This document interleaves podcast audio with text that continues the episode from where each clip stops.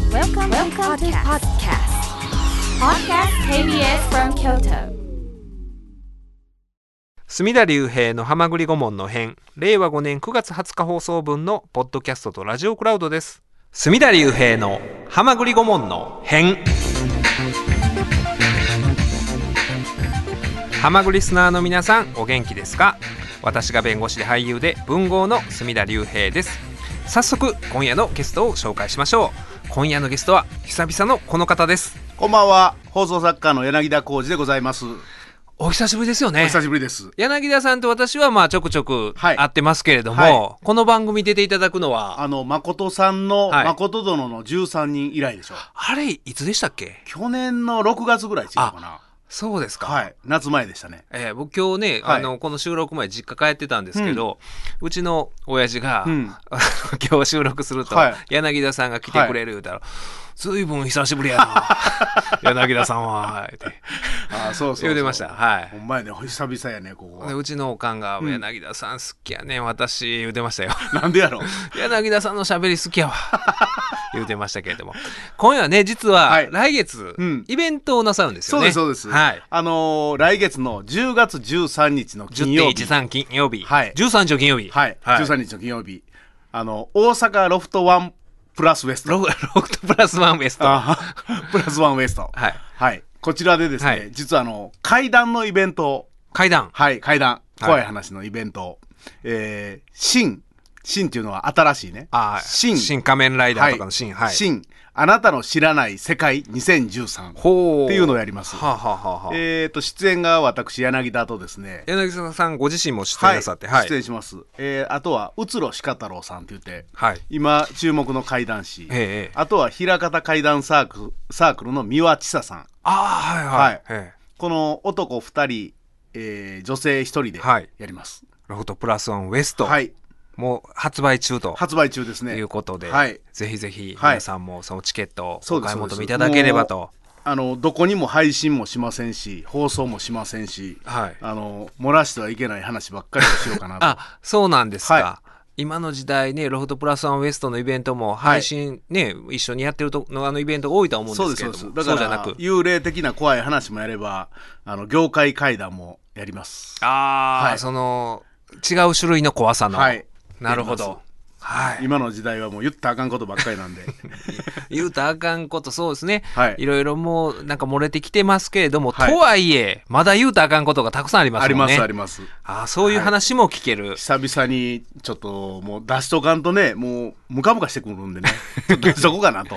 そろそろなるほど。それが、は新、あなたの知らない世界、はい2023。はいはい。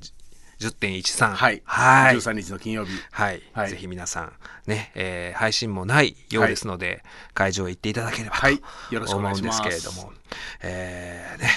もう先週からずっと、うん関西だけじゃないかな、もう全国的 に、あれあれ言うてますわな。あれあれね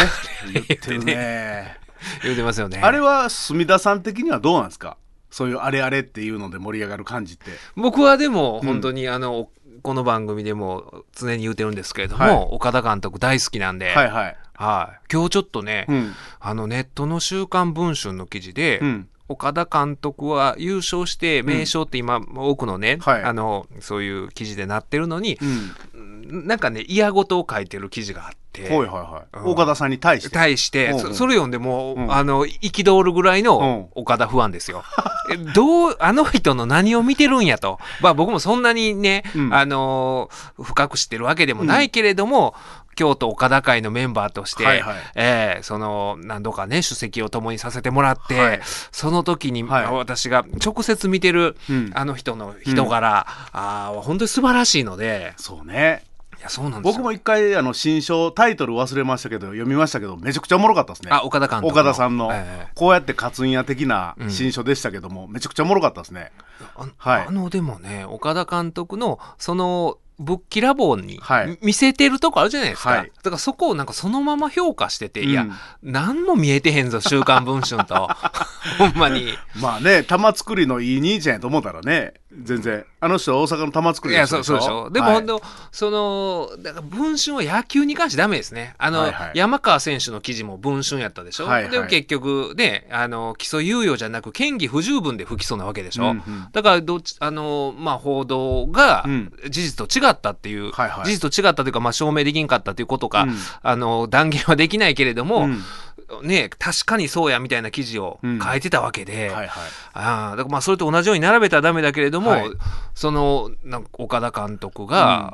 あーの性格とか、ことに関してうんちょっと批判的なこと書いてたから、へー今日見てて。文春はもっと攻めるとこあると思うけどね、うんその岡田さんとか言わんとね、まあだからみんな今称賛する方に行ってるからい逆張りなんかもしれないですけども、なるほどねそれが全然その的を射た表現じゃなかったから、はいはいは僕ほんまにうん初めてお会いした時に、い、うんもう興奮してしまって、うん僕が小学校3年生1985年優勝した時は、はいはい阪神が21年ぶりに優勝5した番打ねってた時はね5番打ってた時、うん僕だから9歳や、はいで9歳になる8歳から9歳になる頃で、はいでもうその時に明確にうん岡田監督がうん35本塁打101打点3割4分2厘、はいはいはいでもうバースがいいひんかったら、うん岡田さんが首位打者取ってたぐらいの勢いやったわけですよ。うんうんでそれがもうずっとおー40前かな初めてお会いしたのは、の時でもまだ覚えてるわけですよ、うんあのお前30年経っても、はいはでそそ初対面の時に、うんもうそのいまだにもうお暗記してる暗唱してるその成績をね、うん僕がどんだけ好きやったかってことを言うたら、うんもうねちょうどええ間合いで、うんお前アホやな 言いそうやおな前いいっアすねホやなって。言いそうやな言いそうやないや今迷ったんですよあれやなーって言おうかな思ったんですけど、確かにアホやなって言わはったんで、はいはいっていう感じで、いはいいや本当でもそれをあのーまあ面白がってくれはいて、褒め言葉じゃないですかそそうなんですよ僕らにとってあはねその、うんアホやなーって言われて、そこまでやんのかとそこまでやんのかみたいな、うんよう知っとんなーうんみたいなんでね、うんあの人あれなんでしょあの現役の時には掛布組と岡田組言うておあ全然一緒に飯食わんかったらしいですねまあでもそれも、うんその仲が悪いとかじゃなくてそうそうそうそう昔は、うんあの ON にしても、はいはい領有並び立たずというかそそういうチーム内がその方がいいと思ううんもう暗黙の了解でそうなってたっていうはいはい感じみたいですよね。はいはいうんあの話好きやなうんだから岡田監督が2つ下ですよねはいはいはい、はい、掛布さんのうんうんうんねそうそうそうそうそうそんなもんやね掛布さんはだからあーさんまさんとか、はいしんすけさんと同じ一学緒年一でし緒ょ江川さんとか一緒あの学年ね、はいはい桑田佳祐とか、はいでその下が原辰徳ちゃうかなああじゃ違いますえその岡田監督監督ののまだ下なんですよあそっかそっか岡田監督昭和55年入団なんで55年が新ジオンあとそしっか56年が原田原田敦原徳辰徳は56年かそっかそっか、いやほんでそのね文春の記事で岡田さんは北洋、うんおーで早稲田はい六大学の早稲田、はいで阪神と、うんそういうエリート街道を進んでるからエリート意識が強い、ういんやそりゃそのプライドとか自負とかあるの当たり前じゃないですか、まあまあ野球やったらあるやろねねえ野球やったらあるやろねいやほんで、うんその北洋高校でうん前田明、うんプロレスのあの人も北洋やな北洋で一個下なんですよあそうなんや岡田さんの一個下で、はいはいはいで僕何かの記事で、うん昔プロレスのお雑誌やったと思うんですけど前田明うがん岡田さんを評して、うん岡田さんが一番喧嘩強 いと言うてる記事があったんですよ当時の北洋の岡田さんやったらそうかもしんないよでこれ昔はその、今はねいろんなスポーツがあって、うんはいはいはいみんなそれぞれのうん自分の得意な分野に行くっていうような感じになってると思うんですけど、うんうん昔はもう、うん運動神経ええ人は野球行くまあっそうやねていうような感じの中の、はいうんエリートの中のエリートじゃないですか、はい岡田さんがうん一番、うんああほんまに喧嘩強かったその当時赤井秀和がいはいてはいはいはい そういう時代やのに、はいはいはいそのっていうことを言ってたんがあって、うんうん僕はそれ一回聞いたことがあっうて、んうんあの僕何かものの本で、はい前田さんがうんそういうふうに岡田さんのことを言ってたんですうけど、んうんああみたいな まずなうん喧嘩売ってくるやつおらんかったわかっこいいでしょ俺に喧嘩売ってくるやつおらんかったわそうなんやって言うてましたもう北洋の岡田にそんなちなみに岡田さん阪神のあの岡田さん関西テレビの桑原翔平さんがやってたば番組のメイツの会員やってスタジオに行き来するえスタジオにねあそれそれそれは学生時代ってことですか小学校の時小学校の時 その時に一番おもろかったんが桂ジャクジャクさんやってあまだそのジャクいやじゃあジャクジャクさんはがい小学生ってことですか、小学生その時に岡田さんも来てたの岡田さんも来ててえそうなんですうんか、そうそうそうそうあそれ今度会った時に言って言ってほんでジャクジャクさんは当時まあゆ有名な話だけどお父さんもお母さんも家出て行っええて一人やってあの人、はい はい言いますよね家なき子やったんよ、うんあの人だからあのカンテレの番組出て手挙げて落語とか小話やってそれでラジカセとかもらっ ててそれを売ったはってんあそれもうそれで小学生生活にしちゃっえたん岡田うん監督は何をしてたんですか岡田さんは普通に見に来てて見に来てた 見に来てはってあの 人いやもうそれは厚みです見ねに来てはってそれは翔平さんが言うてはるんですか翔平さんが言ってた、うんえだから岡田さんとめちゃめちゃ翔平さん親しいねえだだから岡田監督は、うんその演芸に関してもね、うん我々が研究してるそのはい漫才ブーム前夜のこととか詳しいんですよ、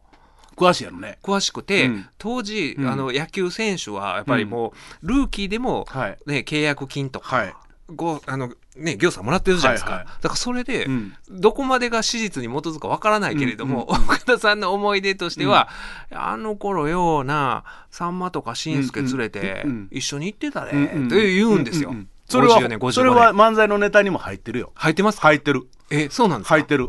ほんで確かね巨人さんとかも結婚式一緒に出てるよどっちのですかあの巨人さんの結婚式にあ岡田さん出てると思うあそうですか、はいへー出てると思うでようネタに入って きたもんあの岡田さんってあの藤山甘美さんに似たから、はまあ、何言うても怒らへんっていうキャラであー藤山甘美にやがってっていうのはもう全然入ってたあーさんまさんのネタでも入ってたねああそうですか、うへんえ阪神と巨人の違い言うてねあーあーあーうん入ってた入ってたあそのあ東京は、うんジャイアンツうはんシ原ュッと田しつてもりでるシュッとしてるかとでこっちは岡田やっていうのをあーまあ比較ネタでねでも昔からそういう付き合いあったとは言うてはりましたよあると思うほんまでもね、ん何でも 知知ってるんですよあの、うん岡田監督はあると思うそれはそれは本当 やもとう思うお笑いもそうやし、うんその政治の話とかでうもんそうやし、うんあの八方さんのネタでもよう出てたもんねあー同じ北洋高校やからえはおあのお北洋ではないですよ八方師匠は八方師匠北洋やんかいやほ北洋じゃないです違う北洋じゃない違います違いあますあそのうな波章じゃないですあそうかそうや八方師匠並将や波章で諦めてっていうあそっかそっか八方師匠並将やんえーほんなら息子ははちみつくんはあ北洋だと思いますうんはちみつくんは北洋はいはいうんそこで目指そうとしたんやけどあかんかった岡田監督を、あかんかって。せやせや、八方師匠は波章や。うん。あの、巨人の高田さんとかの後輩や。あそうですよねサード守ってたあの高田さんを見てもうすぐに諦めたいう話をそうよそううしてますもんねそうそうそうそうそうそう。だからその昔はやっぱり野球っていうのがうん今と位置づけが違って、はいで、うんその中うのんトップの中のトップやから、うんそうあそういう存在でありながらその今おっしゃってたうん桑原翔平さんの番組にも出入りしたりす出る入こりしての柔軟さがそうやろね岡田監督のねそうやろね。ううんん。素晴らしいとこだと思うんですよ。はいえ本え当人やにと思うわ。うんで、僕その感激したのが、うんその最初に会った時が僕はもう9歳8歳9歳で岡田監督を見てました好きでしたっていう話をしてて、うんでそこから何回かその京都岡田会でお会いするようになって、うんでまああ2次会3次会でうん祇園のお店行ったりするんですよ。うんうんってなった時に岡田監督を応援する岡田会ですから、うんうんうん当然その会のメンバーで、うんまああのねえーお金を感情、お感情の時に、はいはいあのみんなで分けて出すんですけど、はいはいはいでその時に、うんあのー二次会のどっかでね、うんでまああーそういうまあ、隠れて、うん あの他のだからこの番組がうん存続してるのも、うんそもそもこの番組のスポンサーさくらのはいおさくらさんの浅井社長と私どこで知り合ったか言ったら、京都岡田会ですからね。そうなんですよあ、そうなんやだからほんま岡田監督の存在なくしてこの番組はないわけですよあそうなんやそもそものそうなんですよへえ最初の。でその時も、うんあの二次会で、うんまあ、そういうお金を、うんおみんなで、まああの分けてね、はいはいでえー折りゅ半してあの竜兵ちゃんのいくらみたいなで、でお出ししてたんですよ。はい。そしたら、うんそれを岡田監督どっかで見てはったんですよ、ねうで3次会行った時に、うんうんちょっと「おいおいちょっと来い」って呼ばれて「うんな何かな?」思って行ったら隅田さんが呼ばれたんもう呼ばれたんですよ。ちょっと来いってうん岡田監督にようんうん呼ばれて、でああえどうしましたって言ったら、いや、あの、お前に、うんお前にはおごられるわけにはいかんわ。で僕少年時代から見てるから、他の人はみんな、そ うんうんのう、んまあ、岡田監督より年上やったりとはいはいはいか、はい同年代だったりするんですよはいはいはい。僕はその、それだいぶしてえもんな、隅田いさやんもは。うだからほんまに子供の時に僕がうん8歳の時に27歳8歳の岡田監督を見てたわけやかはいはいはいら「お前にはおごられるわけにはいかんわ」うん言うてお金をそのうん渡されてで僕今度逆にそれを困っちゃっておおお その直接もら ったんですこれは払えといや、そそいや、ここで払えというか、もう、お前、いくら払ったんやねんっおうおて。うほんで、それ、その分だけ僕に渡してきはったんですおよ。おほんで、あの、その、まあ、次の日も、そこにいはった人みんな電話して、いや、実はあの時、岡田監督から僕もらっちゃったんですけへど、えみたいな。だからみんなもう、それはもう、岡田監督の気持ちやから、みたいなんで。おうだおうから、その時、すごい嬉しかったんですよ。そうなんやそういうふうにね、お前にはおごられるわけにはいかんわ、とかいう、それを、どこで見てたんやっていう ね。俺さっきからすっごい気になるのは、はいその隅田さんがやる岡田監督のモノマネが、はい水道橋博士入ってるよねそうですうん しゃくってんの岡田さんっていや、あの、う岡田監督はでも、うんそそうですかね。いや分からへんいやでもねほんまにでもうんいい感じで言ってくださるんですよ。ほんまへえアホやな それそれ最高やいやそうなんですんよ。うんで僕がほんまにあの徳森吉本読売テレビの番組で、うんなんかね香港さんとな,、うんん、かのテーマで言い争うみたいな時あったんですよ。うんはいそしたらテレビ見たと そのそっからだからしあの何日か後に会った時も「うんうんお前あれやな香港と喧嘩しとったな」 めっちゃ見てるんですよほんまに。あよう分かったはんねいんやそうです。あももう何でも知ってるんですよ。そうなんや 何でも知ってて一回その 何でも知ってるで怖いそなうその行ったお店に、うんあのーロシアとはのハーフか,、うんなんかクォーターの女性がいたんですうよ、んでその女性に対して、うんなんかまあいじるようなこと言う同席してる人がいはったんですよね、うんうんで僕があのもうウクライナとの戦争とかもうずいぶん前の話なんですけど、ずいぶん前あのいやプもうプーチンにやられますせみたいなことを僕はそのおっさんに突っ込んだんですよ言うたんやうん押したら岡田監督うんが、うんプーチンといえばなあ言うてプーチンとのエピソードトークをねプーチンとのエエピピソソーードドトトークークあるんですよ。あるんやあるんですよ。おうプーチンといえばな、うんとかって。え、マジっすかみたいな話をするわけですへよ。だーからあの人は、だからすごいんですよ。ほんまに幅広いんですよ。その話題が。プーチンといえばプなーチンといええばな。ばいや、その、あの、ま、まあのさっき言った前田明の話した時もうね、俺に喧嘩売ってくるやつおらんかったわ、とか言って。うで、かつ、あれやで、前田ってな、うん北洋の野球部やっとってんで。って言うんですよ。うんそんな史実には全く今残ってないんですよ、プロレス史全にく。出ないよねうんでも、あの 岡田監督曰く、うん1年の何学期かまではう、ん野球部おったって言うんですよ。 前田明さんがって言うんです けどわ、かるでしょあんだけ大きくしちゃったらね、でもあの、は言うてましたよ。へえもう本当に、あの人は頭脳明晰うで、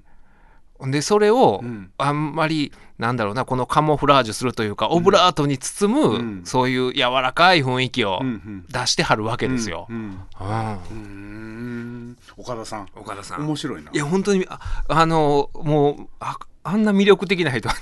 なかなかあれですよ、いないですよ。あそうなんやあれですよって今自然に言いましたけ ど、本当に。ああそうはい。あれなんやいや、あれです。だからあれもあれあれって言うたら意識するって言うてあれって言わはったんやろ岡田さんっていはや、そうですよ。でまあその前の矢野さんがそれ言い過ぎたかあらーあれになってるやろ、え矢野さんが俺かわいそうでなあのえ報道見てたらあーまあまあまあ。ううんんなんか対比されるようでね。そうそうそうほんまにうん岡田監督は、だからそういうあれっていう言葉使ったら、うん世間がどういう風になるかとか、うんうん多分分かってたと思うんですよ。うんうんうんで、きっと流行語大賞もあれでしょ。あれや ろねあれやろねただ心配なんかクライマックスシリーズと日本シリーズまであれをちょっと隠しといたらよかったなと思うけどねあーまたもう一回隠すんやろか日本一まであれーまあ、それかまた新しいの考えるかで しょこれとかう。いろいろあると思いますよ。へで、まあ、今夜はー、うん柳田浩二のあれという ことで、はいやそれはもう俺もあいれろんなテーマをねあれ僕といえばあれですよね、はえーい発表していただきたいんですけれども、はいえー今日の1曲目は、そう岡田監督が、はいね、あの、カラオケに行くと必ず歌う、なんやろ必ず歌うあれです。1曲目、はいあれと言いましたけれども、はい西条ロックさんの3つで500円を聴いていただきま した。これを歌うんや歌うんですよ。でもね、もうなんで歌はんやろね聞きながら考えてたんですけど、うんいつも、まあ、私がご一緒した時は歌ってらっしゃるんですけれどうんも、もしかしたら、うん最初僕が初めて、うんえー一緒にカラオケ行った時に、うんまあ3つで500円歌ってはってはいそれ以降、うん僕がうん「監督うんいつものあれ歌ってくださいよ」って言ってるからプレッシャーになっいてやそのあのねおー歌ってくれてんのかなって思い出してはいあそその可能性はあるやろねねあるやろねもうんもう僕入れますぐらいの感じでいつもやってるかはいはいはいはいはいはいらはい、その気がしてきましたね。ほんまは、そのへー、そう最初の時 に歌っただけなのに、なんかあるんやろねでもあるなんんすかかあるんやろねうん西条西条六六ささんんのの。ほうはい。で、あのー渋いとこ使小うね林明の自動車消化と、はいはいはを機嫌よくご機嫌で歌われいるあんで のす子をペットにしたくてそうですまあまあそれはまだわかるけどえねほうそうなんですよ。今夜は柳田浩二のあれということで。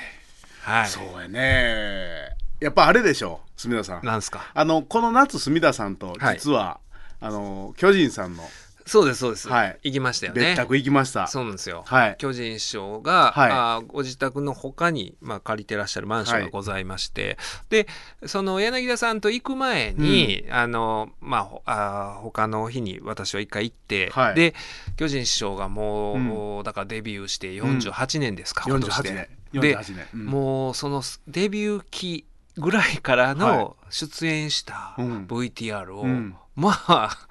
かなりの数保存なさってるんですよね。うんでそれをまあ見せてもらってて、うんで一回「柳田さんと行きます また来させてください」って言ったら「うんああそう柳田君来てほしいね や」言うてはってうんね光栄やったね行きましたよね。行きましたはいあのスイカ持ってスイカ持って、 はい、もう巨人師匠といえばスイカっていうのをインプットしてます んでそうなんですよ、はいあの好物がスイカで好物がスイカやと、ええも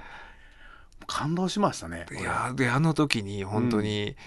あのーまあ、柳田さんの調査能力に関しては先週塩田武さんがはいゲスト来られて、ではいその時にねその美術の話になって、言うてありましでたねそうですよリアリズムをそのリアリズムの、はいであのー学芸員、はいえーそういう美術館の学芸員キュレーターの、その調査能力はいが尋常じゃないっていう話をしてて、はい本当にはその時にほんまに僕は その美術とか不勉強でわからないんで、はいうわ柳田さんみたいな人おんねんなと。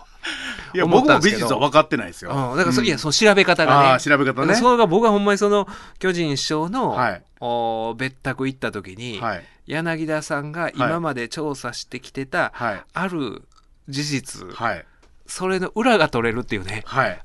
いやもうめちゃめちゃ嬉しかったですよ、ねえ僕はなんぼ探っても今まで出てこなかったあれがあるんですよあれ。はい巨人師匠は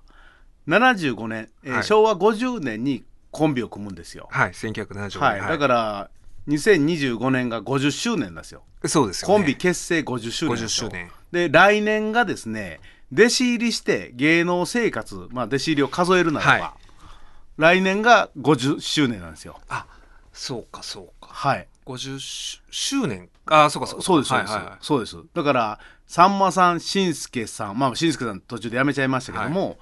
50年前に入るんですよ1974年、はい昭和49年、はいで隅田さんはまだ生まれてない生まれてません私昭和51年生まれですそうかでしらょ僕は昭和43年なんでえ5歳なん ですよ5歳まだ5歳なんですよ幼稚園とか保育園じゃなはいいです、か、なんとなくしか覚えてないですなんとなく 覚なえてるなんんですかとなくしか覚えてないです、はいただそこはあのふわーっとしてるんで、その辺りからすごい記憶はないんですけれども調べたいんですよ、ええうん、タイムスリップしたいんですよ僕は今回のために74年あまあ73年74年を中心にあれを調べてき ましたたくさいやそんの、はい岡田監督の言うてるあれっていうのは、はいまあ、あれといえば、はいこの指示語でみんなはがい思い、同じ言葉を思い浮かべたんですけど、はいはい柳田浩二のあれは、は柳田浩二しか、はい柳田さんしかそのあれを多分そうですそうですね唯一分かってくれたんが M 角さんぐらいです、ね、 M 学さんぐらい、はいはいあれですよあれであれといえばもう M 学さんこれ聞いてたらあああのことか、はいあのことかって言ってくれると僕思うまんでだすけど何のことか分かんないですはい、あのー、74年、まあ、昭和49年にですね、はいまあ、さんまさんも入って、ええしんすけさんも入ってで7月に巨人師匠が弟子入り入るんですよ岡八郎師匠に、はいでものすごい有名なエピソードまああれの世界では有名はない話で、実はあの九州巡業でえー弟子入り1年目の、えー島田紳介こと長谷川公彦さんとオール巨人こと、えー南出茂さはんが出会って語るという場面があるわけですよ。それはそれぞれが、はいあ今までも語ってこられてましたもんね、はいメディア出てる時に、はいで、えー、しんすけさんは巨人さんと喋ってみてあこれがアマチュアで日本一になってこういうやつがプロになるんだなとうんいうのをモノマネで聞いてそれから一生そういう生体模写的なモノマネはせんとこうと。そうなんですよね、うん巡業先のだから新助さんは、はいあ島田洋之助、はい今北義雄の弟子としてはいその巡業に参加してて、はい、一方、はいお南出茂、はい 今のオール巨人師匠は、その岡八郎師匠の弟子として参加してて、はいそうですそうでその、はいお互いが弟子の仕事を終えた終後えのた後旅館のお風呂なんですよおね風。呂投げででまあ言ってはりましたよね。はいでよく響くんですよね。響くうでんエコーが効いて余計うまく聞こえたんだろうという話はそこまでは公になってたんですよ、はい僕ずっとねそれがいつで、うんどこの旅館で どういう風な過程で行われたかっていうのがはい空白だったんですよ、くまあ、空白というか、うん、そこしか出てないですからうん、はである時、い、まあこの辺りだろうなとん日付もこの辺りだろうなと、ほで、えーその何日か後に巨人師匠が童貞を捨てるっていう日にちがあるんですよあれがあれがそうなんですよ巨人師匠のあれうがあるんですよね。あれがあるんですよ、はいそれの店までは特定できたんですよ、えーただ日付が分かんなかった、うんずーっとそれがもう空白の10日間やったんですどうかでも絶対この10は日いであることは確信してたんですよ、えそれをちょっと巨人師匠にぶつけてみたんですよー実そうはなんですよね。巨人師匠が日記をつけてたり、まあ、街を持ってたりはい。そのいわゆるねそういうお店のねお店のね、はいあったんでぜひともちょっと確認させてくれとえで行ったんですけど巨人師匠が急にちょっと日記見せんの嫌やなっていう話にーなっそたうんですけどなんですよ、だからはいね、急に乙女みたいになって、はい急にいや俺字汚いからな、はい見せれへんわ、はい、っってて言い言出わはし、ね、ってたんですよただ巨人師匠大丈夫ですと、はい中身は興味ないです日付の確認だけさせて くれと でも、いそのお柳田さんはこの日じゃなかろうかってはいいう日をはいご自身で特定なさはっていて、はいできっとはいその、そうなんですよねだから昔から弟子入った頃の最初の頃は日記つけてたって言ってはったんでしたっけね、ずっとつけてたんですよでそれを今その、はい一人で、ね、時間を過ごすことのはい多いその部屋に持ってきてるっていうところまでは聞いてたんですよね。あるんですよ、うんでその日記のノートも見たんですよ、ね、こう僕持っとて1メートルぐらいの範囲で僕と住田さんを見たんですけど中身を見せてくれやらへんわけですよなかなかあの工房、はいね、はいずっと粘ってたん緊ですけど迫感のあるありました工房でした よね。そのただあのそしたら巨人賞もういいですと、はいただ僕がじゃあさっき日付言うんで、はい当てたらちょっと見せてもらえますかとああその日を見てもらってはい確認してもらってね。はい、うんその九州巡業はいつか当てたらちょっと見せてくださいと、はいお願いしますと1回しか言いませんと、ええその代わり僕が、えー、と探ってた日付は昭和49年の9月1日の日曜日からはい、 9月10日までだったんですよほうほうほうほこれだったんですよう、10日間。はいはいで巨人師匠がちらっと見はったら、はいこれがドンピシャリで当たったん当ですたよってましたよね。当たったんですよ、うんただちょっとずれてあこれは分からんかったっていうのがちょこっとだけ違うんですよ98点ぐらいやなって巨人師匠にも言わ れて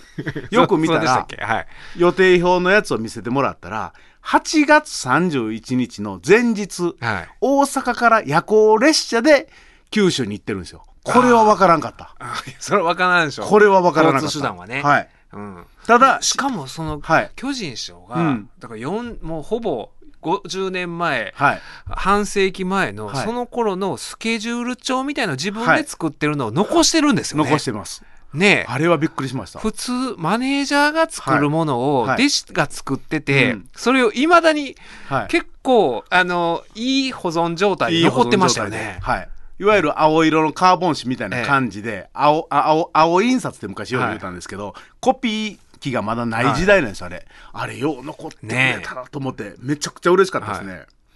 で、えー、新助さんと巨人師匠が会われない日日にちは僕合わしました、えでそれが小倉屋いうのも合わしました小倉はい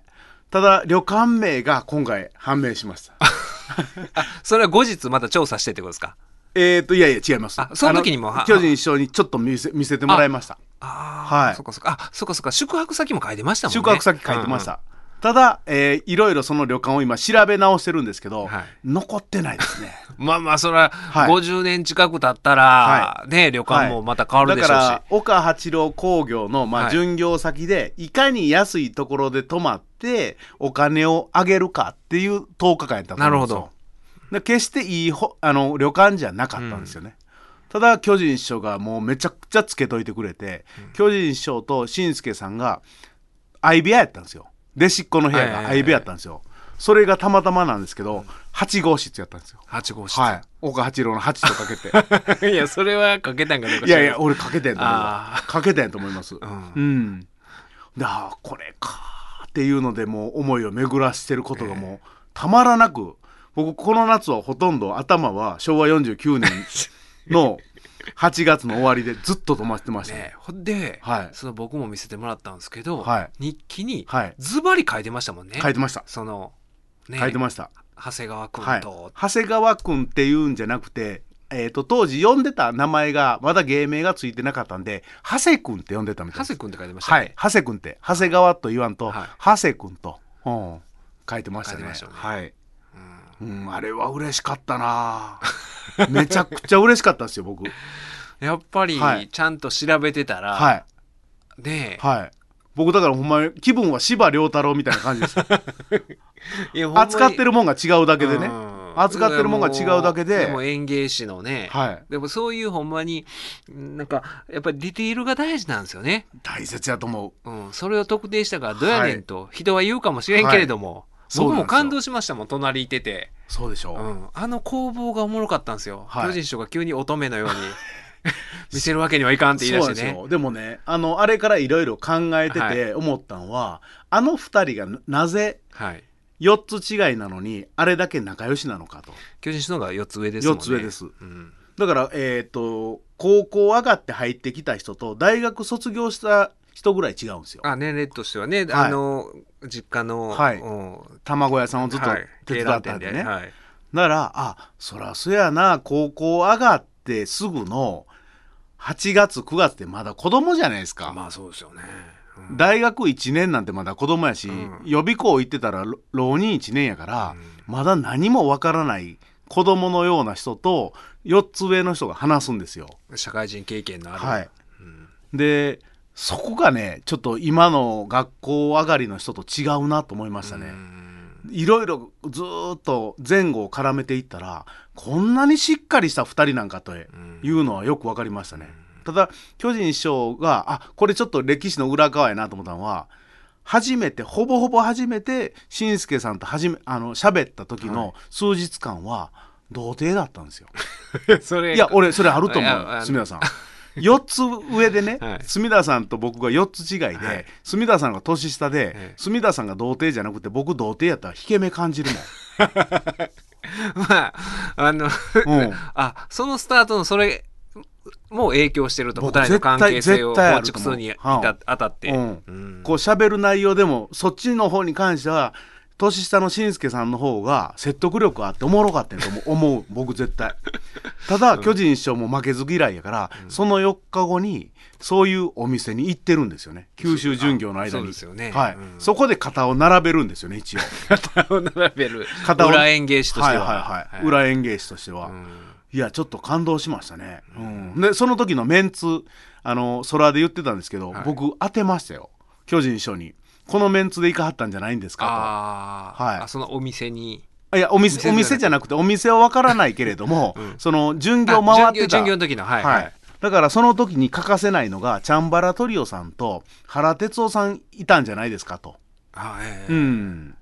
それはそう当た当たりっていうか、まあ、師匠も仲良かったからねっていううんでただ僕はちょっと感動したのは原哲夫さんって方はもともと紳助さんの師匠の、はいあのー洋之助師匠の劇団員の人やったあそうなんそうですかだから僕が今まで見た新喜劇の中で本当に演技うまいのは原哲夫さんとメダカさんやと思うああメダカさんもそうですよね、んバイブレイヤーとしてめちゃくちゃうまかったと思う、だから岡八郎さんは生涯原哲夫さんはは話さへんだよね、へ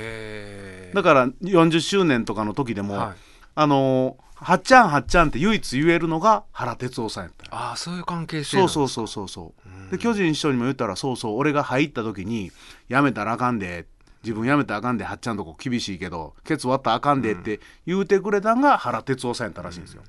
うんなんかその辺のエピソードとかもものすごいあここかここかと思いましたよ。うん聞いとかなダメですよね、うんこれそういう証拠があったりしますもんね実はでそこで、うんそこのワンブロックがピタッと挟まるとめちゃくちゃ面白いことが分かってくでるそっから、うんそれをきっかけにそこから、うんその1年前、え2年前かな新助さんが大谷高校の時に修学旅行に実は行くんやけども、実はその新助さんの上の代がちょっと悪いことして、修学旅行先で修学旅行先で、まあ、まあちょっとしたこあの小競り合いみたいになって、はい新助さんの代は九州旅行には行くんだけども一歩も出られないね。ああそう外出が外出が一歩も出られないっていうのを僕い調べたんよはでその時に「おもんないのおもんないの」って言ってたんをしんすけさんはおよそ1年後のその九州巡業の面白くない弟子修行の同じコースで挽回すんのよ。すごないいやすごいいや僕の中で はえらい感動で。ええだからこの人楽しかったやろなと思うのよ。ああその時外出弟でき子んか修行の中でもあうのん巡業って楽しかったやろなっでて。その時に、うんまあ何ヶ月か自分が先輩やけれども、うんまあ年下の後輩がはい入ってきて、うん気の合うっそうそうそうそてう。いう状況ですもんね。そうそうそうそうそう、うんでしかもその時に巨人師匠はあることに気づくのよあのその長谷君に対して、はい自分テレビ出てたなっはいはいて言うんですよ、えで実は紳助さん全然施設ではあの史実では言わないことがあってねえ実はあの B&B の漫才を見てほぼほぼ1週間後に弟子入りするのは確かなんよえうんだから陽七陽七さんとうん勝負することに青春をかけようと思ったっていうのが、紳助しんすさんけがさ一般的んに言ってるの、しんすけさんの論、あの、し史実というか、アングルから見たうん演芸史。それはそれで合ってるんやけども、実は、しんすけさんは、その前から自分は面白いと。いろんなことやってきたけど、ボクシングもやったけども中途半端やった。勉強もやったけど中途半端やった。俺何やっても中途半端やなって思ってる時に、口渡したいし、俺はおもろいっていう自信は多分ならあったんやと思うまあ。まああんだけおもろかったらねあんだけおもろかったのあると思うのよ、はいそれをあの実に言うてるだけじゃなくってあの人はね実際それを試してんのよ、でそれが朝日放送のあの恋愛番組、はいまあ言うたらあの「新婚さんいらっしゃい」の若手バージョンみたいな感じ若い子バージョン若い子バージョンのカップルで、あの人応募してんね出てんてしかもその本当に付き合ってるような子じゃなくてあ本当の彼女じゃなくうん、本当の彼女がおったんかおらないか知らんけれども、はいたまたま喫茶店で出会った尼崎の Y さんはい Y さんと出会って同級生の子と出会って一緒に出えへんかと、うんこの番組付き合うてる感じで一緒に出えへんかって言うてあの人応募したんよほんで予選当時の資料を読んだら何百組とあそんなに来る中でで長谷川さんはいダントツ1位のええ結果残して、ええあの人出んのよ。 で当時、はい当時のディレクターがもう亡くなった ABC の元社長なんやけどその方がディレクターやってたんよ。へえでその人の本を読んでたはらい紳、ん助さんの記述は出てこないんだけども、まあとりあえずいろいろな面白い人が出てたんやけど当時あまりにも面白い素人が出てくるから当時サイマル放送ってわかる、まあ、よくサイマル KBS やるけど、はいテレビ音声もあってラジオ音声もあって同時に流す放送をやってた時に紳助さん選ばれてんのよ。へえでその放送を僕兄貴と見てた覚えがあるのよ 眉毛の細い兄ちゃんってそれでも昭和48年48年柳田さん5歳ぐらい5歳小学校上がる前。あでもその時おお兄さんは8個上でしたっけえっ、と、ろごえーと、5年か6年やね。ああ、5年生の終わりかな。終わりぐらい終わりかうな。ん見てた覚えがあるのよへめちゃくちゃおもろかった印象がね、はいはい僕、その時に。もう喋り倒した。もう出来上がってんのよ。んうん高校生の時に出来上がってる。そしたらもう1位で出来上がってて、まあ、当時の司会者が西川きよしさんと二角さんやったと思うね。えでそこで出てダントツで面白かってもう一つカンテレの放送にもあの人出てんねん生放送であまた違う番う組ん、かだからああの腕試しなのなあの人にしたらああーのボクサーがよくあのファあの喧嘩ファイトみたいなことで負けへんっていう自信があったらしくて、何の訓練もしてへん人が素人参加番組に2つ出て、道場破りみたいな道場破りみたいなな感じで、うんでカンテレの方ではあのカメラ定点カメラに向かって一言みたいなのがあるのよあの人は当時友達といって生放送はいで上半身裸になってパンツ一丁になってボクシングの真似してうわーっていうので大爆笑やったでもそれ後に新竜でね、うんお前そういう漫才やってましたもんねそうそうそうそう全んく一緒、であのそその当時のディレクターが「いやもう柳田君全然違うよ」と、もう高校3年生から全然違うよ、おそらくマイク・タイソンとかモハメド・アリとかが世界チャンピオンになる子供の時見た感じやと思うと、こいつ面白さが全然違うよって言われたよだからもう漫才やる前からはもう全然違ってんてでそれを様子を巨人師匠は見ててん見てたんですよね、うんで自分はずっとモノマネ番組の型にはまった素人番組で出て敵なし敵なしと思ってたんやけど、急に高校生が出てきてフリーほぼほぼフリートークで絡んで喋っていくのを見てこいつはすごいなと思ってたやつが風呂場で会うたんやね、うわやっぱこいつテレビで出てたよこうやと思ったら「そうです」言うて「なんで自分出たん?」って言ったら「いやあの B&B 見て漫才やりたいと思ったんです」うん、全然自信ある雰囲気やったっていうもんねうんだからそれを聞いてるだけでもやっぱ興奮はす んだよ、いや興奮してはりましたうん、柳田さん明らかに興奮しまめしちたゃもんね、めちゃ興奮すんのよ、うんあやっぱ違うんやと、んものがうん、それがその二人がまあね出会ったわけですもんねそうそそうの出会って、うんでお互い認識はしててっていう認識はしててそこで喋ると、んでその時に巨人師匠のアングルから言ったらあの紳助さんとこの師匠の北吉師匠はが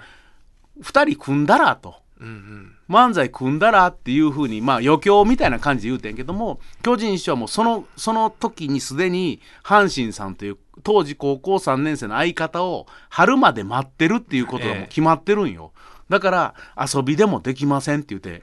断ったし紳助さんも「いや僕がやりたい漫才はそういう漫才じゃないんです」ってお互い断ったっていうのよ。すごくないマジで。ねその今から考えたら、んまあ高校卒業してすぐの人と、うんねあの一方22歳ぐらいのうん若い人やから、もうなんかそんなことあんまり考えずに先の戦略とかね、はいね師匠が言うてるからみたいな感じでうんなるかもしれんけれども、明確なビジョンが明確なビジョンがあったんでしょうねそうそうそうそうでその巨人師匠がなぜ7月に入ってきて紳助さんがなぜ3月でさんまさんがなぜ2月なんかっていうのもずーっとこう探っていったらめちゃくちゃおもろいねやっぱりあそうですかうん隅田隆平の「はまぐり顧問の編」令和5年9月20日放送分のポッドキャストとラジオクラウドでした。